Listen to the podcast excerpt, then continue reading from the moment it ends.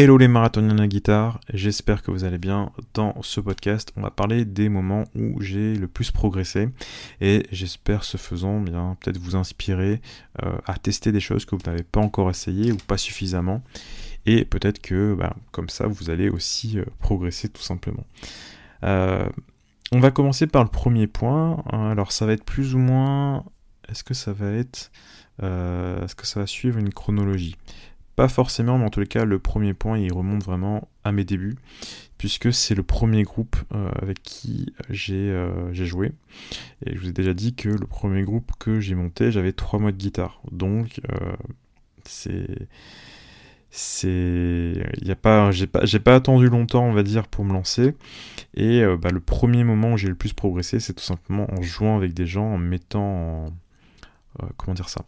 En, me confrontant à mes limites et euh, en essayant tout simplement de, faire de la musique de cette façon-là. Donc on commençait tous notre, notre instrument, donc il y avait euh, batterie, il y avait euh, plusieurs guitares, il y avait deux guitares et après il y avait trois guitares même, et basse. Et, et on a commencé comme ça et je me rappelle un an et demi, deux ans après, on a participé à un tremplin et on a fini deuxième alors qu'on ne connaissait absolument rien euh, à la musique, on prenait pas de cours, on était vraiment en totale improvisation. Mais voilà, on a chopé des infos à droite et à gauche et on a pu, euh, on a pu s'en sortir comme ça, on a pu surtout bien s'amuser, on a pu aussi bien progresser, ça m'a permis vraiment de, voilà, d'apprendre beaucoup en fait, d'apprendre beaucoup de cette façon-là. Euh, ce, qui, a bien fonctionné aussi, euh, pour moi, je me rappelle, c'est d'avoir cette régularité au niveau des répétitions. C'est-à-dire que tous les samedis après-midi, de 13h à 18h, on répétait, et euh, on répétait sans cesse les mêmes morceaux, on essayait vraiment de, terminer les morceaux, on essayait de pas ralentir le, le tempo, etc., je me rappelle. donc voilà, premier moment où j'ai le plus progressé, c'est tout simplement en jouant avec des gens, et ça m'a beaucoup, beaucoup apporté. Deuxième moment, euh, c'est un petit peu plus tard. Il faut savoir qu'à l'époque, il n'y avait pas beaucoup de ressources et euh, je suis tombé sur un, livre.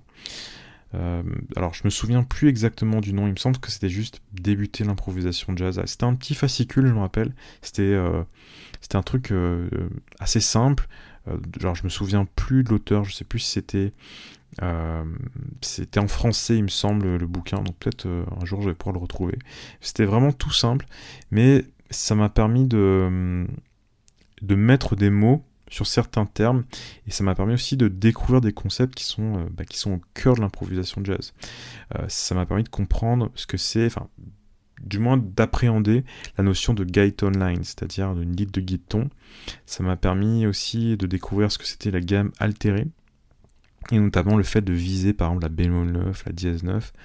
Euh, ça m'a permis aussi de découvrir un peu d'autres utilisations de la pentatonique, parce que la pentatonique je la connaissais, mais euh, je savais pas par exemple qu'on pouvait jouer une pentatonique de, euh, de mi mineur sur un la, mineur par exemple. Ce genre de choses là, c'est vraiment en regardant ce, livre, et je me rappelle il y avait plein de petites, de petites leçons comme ça. Et ce que je retiens tout simplement, c'est que bah, formez-vous, c'est-à-dire euh, prenez un bouquin, prenez une, méthode ou autre, et euh, testez en fait. Testez souvent, euh, souvent en fait, on a, il nous manque certaines informations pour pouvoir, pour pouvoir avancer. Alors certes, aujourd'hui c'est un petit peu différent parce qu'on a Internet, on a peut-être un peu trop d'informations, mais en tous les cas, c'est vraiment le moment où j'ai le plus progressé, c'est avec ce livre tout simple. Et euh, ce qui s'est passé aussi, c'est que j'ai essayé de le suivre un maximum, parce que j'avais quasiment que ça à l'époque sur ce sujet-là. C'était écrit de façon assez simple, et du coup, euh, bah voilà, j'ai suivi ça et ça m'a beaucoup appris en fait. Le troisième point, c'est le moment où je me suis mis à transcrire des solos. Alors, les deux premiers solos, je rappelle que j'ai transcrit, il y avait un solo de Wes Montgomery, euh, West Coast Blues. Euh, que c'est le premier solo que j'ai transcrit vraiment du début à la fin. Et euh, un solo de Bill Frisell aussi, sur un album où il joue des standards. et j'avais ouais, j'avais relevé ces, deux solos là. Et en fait, ce que j'ai ce que j'ai retenu de, ça, c'est bah, déjà pour, euh, pour West Montgomery, ça m'a beaucoup aidé au niveau du rythme, au niveau du phrasé.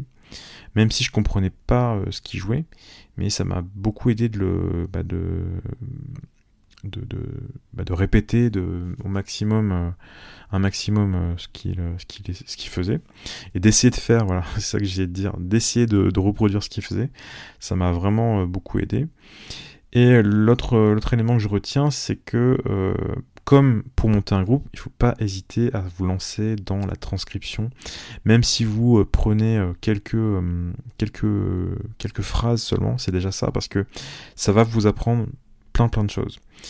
quand on commence un instrument, il faut avoir, je pense, le maximum d'input, c'est-à-dire un maximum d'informations qui sont de l'extérieur, qui viennent à vous et pas l'inverse. L'output, ce serait par exemple de composer des morceaux, etc. Alors c'est très bien de le faire.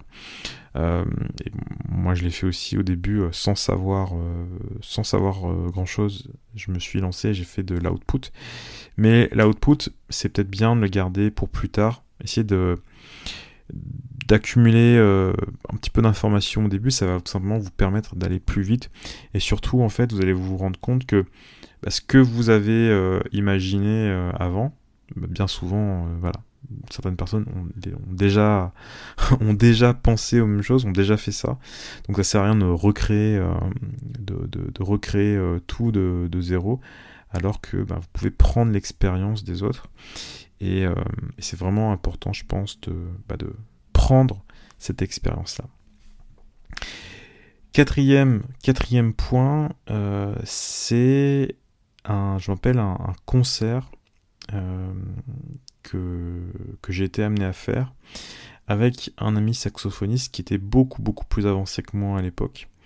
Et il a commencé à sortir plein de morceaux euh, assez complexes comme Inner Urge de Joe Anderson, euh, Black Narcissus aussi de Joe Anderson. il y avait des morceaux de Coltrane aussi, il y avait 26-2, etc. Donc plein de morceaux assez complexes. Et je me suis retrouvé euh, un mois avant à découvrir euh, des Coltrane Changes, à découvrir euh, plein de choses. Et ça m'a fait ça m'a beaucoup beaucoup ça m'a beaucoup beaucoup fait progresser d'être dans une situation où on travaille comme ça des choses qui sont difficiles et, et surtout il faut que j'ai un un résultat assez rapide.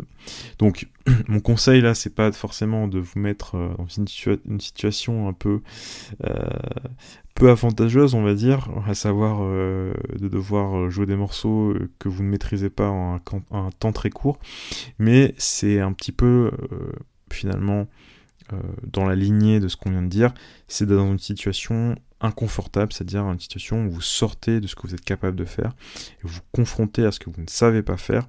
Et c'est vraiment comme ça qu'on progresse en fait. Il n'y a, pas de, a pas de secret. Euh, et pourquoi est-ce qu'on a souvent dans un même euh, endroit euh, des musiciens qui sont de très très bon niveau? Tout simplement parce qu'ils se tirent vers le haut les uns les autres. Et c'est pour ça que voilà quand on regarde l'histoire du jazz, et eh bien souvent les, euh, les, grands musiciens, ils se fréquentaient, ils n'étaient pas dans des villes euh, disparates, ils se fréquentaient euh, très souvent. Donc il y a quelque chose de cet ordre-là. Il y a un côté compétitif, entre guillemets, compétitif mais au sens positif, noble du terme, où on se tire vers le haut, et ça, ça arrive que lorsqu'on se met dans des situations inédites. Donc à vous de réfléchir aussi à comment sortir un petit peu de votre euh, bah, de, situation un peu trop confortable, peut-être en, allant euh, dans un dans une jam ou un buff euh, dans, dans, votre coin, d'aller peut-être bah, relever un solo, comme je l'avais dit juste avant, tester quelque chose que vous n'avez pas fait jusqu'à présent, peut-être parce que vous dites voilà c'est un peu trop tôt, ça ça c'est pas encore le moment. Donc bref, de trouver vraiment euh, des, moments où vous êtes, euh, enfin des situations plutôt, où vous êtes euh, face à l'inconnu, tout simplement. Et c'est comme ça qu'on progresse le plus. Et enfin, le cinquième point, le cinquième point, il va pas du tout vous surprendre, mais euh, voilà, je, il fallait que je, j'en parle tout simplement. Les moments où j'ai le plus progressé, c'est tout simplement les phases où j'ai beaucoup travaillé.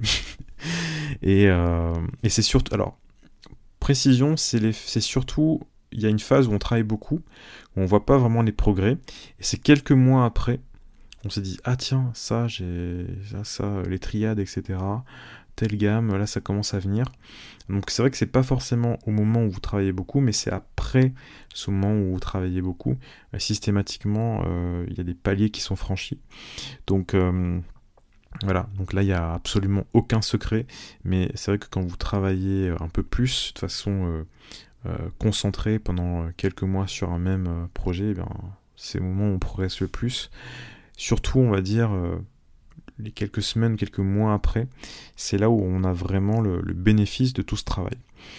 Donc, pour résumer ces, euh, ces moments où j'ai le plus progressé, eh bien, le premier c'était lorsque j'ai joué avec des gens, le deuxième lorsque j'ai euh, découvert ce, livre, donc euh, où j'ai commencé à me, former tout simplement. Ensuite, quand je me suis mis à transcrire des solos, euh, quatrième point, c'était lorsque j'avais joué ce fameux concert avec des morceaux très complexes. Et enfin, les phases où j'ai simplement où j'ai un peu plus travaillé. Généralement, ça arrive, voilà, ça arrivait soit pendant les vacances quand j'étais par exemple étudiant, ou quand j'étais par exemple en école de musique, voilà, avant avant certains examens, etc., ou avant de, passer des auditions, on travaille un peu plus, euh, ou tout simplement des, phases. Hein. Je rappelle l'année dernière, il y avait un moment, un petit peu après euh, euh, tout ce qui s'est passé en France au niveau du confinement, etc. Il y a une période où j'ai pas mal, pas mal travaillé, et après j'ai pu, pu voir certains, progrès. Donc voilà, j'espère que ça vous aura donné quelques idées, peut-être de vous lancer dans un groupe ou de transcrire un solo ou autre. En tous les cas, je vous remercie d'avoir écouté ce podcast. On se retrouve dans un prochain épisode et puis euh, à très bientôt.